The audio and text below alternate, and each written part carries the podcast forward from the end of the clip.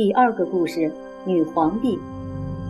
远古时代曾有一段时期，或许是女人当家做主的，男人只是帮助女人的人。后来，男人不知不觉成了这世界的主宰，女人只能算是男人的帮手而已。这种情况不单是男人以为应该如此，就连女人也认为是天经地义的事。即使到了今天，许多人还都习以为常。不过，任何事都可能出点岔子。在唐朝时期，中国竟然出现了一位主宰天下的女皇帝，她是中国历史上唯一的女皇帝。因为到目前为止，先前出现的皇帝中，不论是好皇帝还是坏皇帝，是大人皇帝还是小孩皇帝，全都是男的，就是没有女皇帝。一个女人统治了当时世界上最强大的帝国，她让许多的男人都有些不服气。这的确值得大书特书一番。这个女人名叫武曌，她本来是唐太宗的一位小官妃。据说有一回，太宗有匹烈马，没人敢随便驾驭它。太宗问大家说：“有谁能制服得了她？”武曌立即勇敢地表示她可以。太宗不信，武曌就说：“只要给我三件东西：鞭子、锤子和匕首。”马不听话，就用鞭子抽。如果仍不驯服，就用锤子敲他的脑袋；若再不服，就用匕首割断他的喉咙。太宗不得不相信，他的确可以做得到。当时的武曌年纪只有十四岁，他心里想要驯服的东西远比一匹马要大得多。太宗死后，武曌和其他的妃子宫女都被送往佛寺当尼姑去了。不过，由于新继任的皇帝唐高宗。原本就暗暗喜欢武曌，因此又把这位美丽泼辣的尼姑接回宫里做他的妃子。武曌生了一名女婴，有一天趁着皇后来看女婴之后，武曌立刻亲手掐死了自己的孩子，然后嫁祸给皇后，说是皇后杀的。由于武曌不断的说皇后坏话，终于使高宗把皇后废了，改立她为皇后。在我们看来，一位母亲扼杀自己的婴儿是一件不可思议的事。可是从驯马的故事里，不难想象他是办得到的。唐高宗是个懦弱的人，武曌就抢着帮他处理国家大政。等到高宗一死，武曌大权在握，就想自己来当皇帝。有许多唐朝姓李的皇室宗族，当然要誓死反对他的。武曌把他们一个个都打败了。这时候，有位和尚。伪造了一部佛经献给武曌，这佛经里说，佛祖派武曌下凡，正是要让他代替唐朝统治天下的。后来接二连三的，有许多人都劝他做皇帝，武曌一面推辞，一面升那些人做官。最后，在公元六九零年，他不得已只好接受了大家的请求，当上皇帝，并且干脆把唐这个国号也一并改为周，把自己的儿子改姓武。而不准再姓李，所以唐朝李家的天下就被抢走了。武曌自称武则天，意思是要做个像天一样伟大的女皇帝。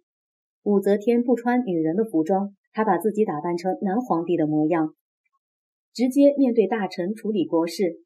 每位男皇帝都有很多嫔妃，武则天也不甘落后，她在宫里也养了许多男妾。她知道许多男人都不服一个女人来统治。所以就特别严厉，如果有人胆敢与他作对，便会遭到酷刑。当时的酷刑常被取个很美丽的名称，比方说“凤凰展翅”，就是把犯人的手脚绑上短木，像绞绳索一样的牛角双臂；“仙人献果”，就是让犯人赤裸地跪在碎石上，双手捧着木枷举过头顶。各种虐待人的方法非常之多，让人听来毛骨悚然。看样子。他简直就像驯马那样来驯服天下的人。女皇帝虽然很残酷，可是并不像许多只知享乐、游手好闲的男暴君那样愚蠢。她做起事来非常认真，而且常派人到各处去物色人才，所以帝国并没有因为皇帝变成了女人就开始衰败下去。对于这一点，无论是当时还是以后，有许多男人都觉得不大服气。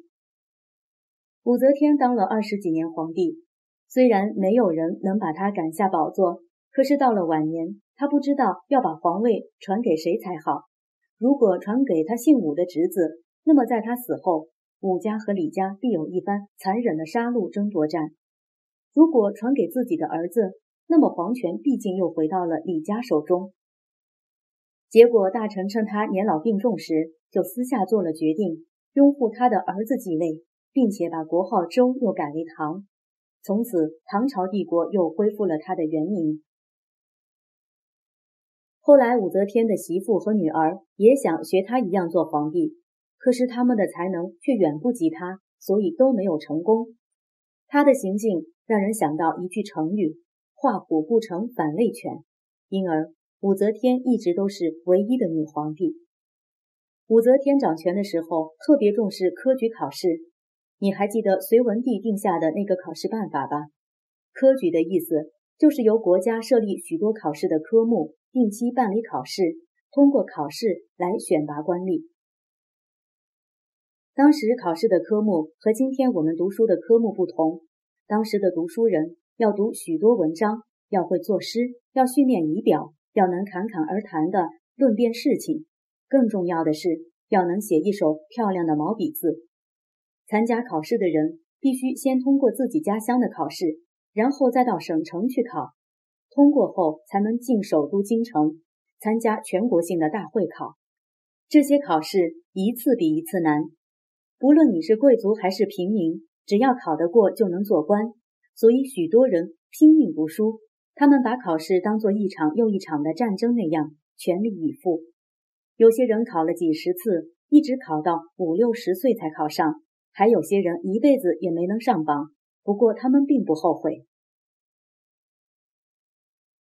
根据传说，黄河流经山西龙门这个地方时，水流特别的湍急险峻，但河中鲤鱼却拼命逆流而上，只要跳过龙门，就能化身为龙。于是人们就据此神话传说来形容那些金榜题名的人，说他们是鲤鱼跃龙门。登上龙门就可以飞黄腾达了。武则天时代，为了表示她对考试选拔人才的重视，还特别在宫殿内亲自面试考生。我们猜测，一定会有人吓得两腿发软呢。此外，武则天还专门开设了武举的科目，选拔武艺高强的人，这也是她的另一项创举。每当考试的季节来临，大唐帝国的长安城。来自全国各地的考生络绎不绝，他们把一生的希望都寄托在科举考试上。放榜的结果就如同我们现在的学生一样，有人欣喜若狂，有人悲哀到不想活下去。后来有些文人就以这些进京赶考的读书人为主角，写下了许许多多悲喜交加的传奇小说与故事。